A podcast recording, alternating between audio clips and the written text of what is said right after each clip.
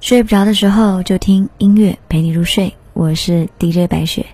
今天要推荐到的这位歌手呢，是刚刚在金曲奖上输给了阿妹的莫文蔚。可是这么多年，莫文蔚带给我们很多抒情的情歌。她这一张专辑《不散不见》也有在金曲奖上有一些斩获最佳专辑制作人奖。这一张专辑看似比较平淡，可是越是平淡的歌，很适宜在比较晚的时候。你一个人听，然后掉眼泪。就比如说这首主打歌《不散不见》，这首歌的 MV 是他在回忆过世的父亲，来不及说再见。里面呢和老人之间的对手戏，让人看得很感动。在父母身体健康的时候，我们总喜欢给他添麻烦，跟他吵架。可有一天他即将离去，甚至已经离去，你却不知道该如何是好。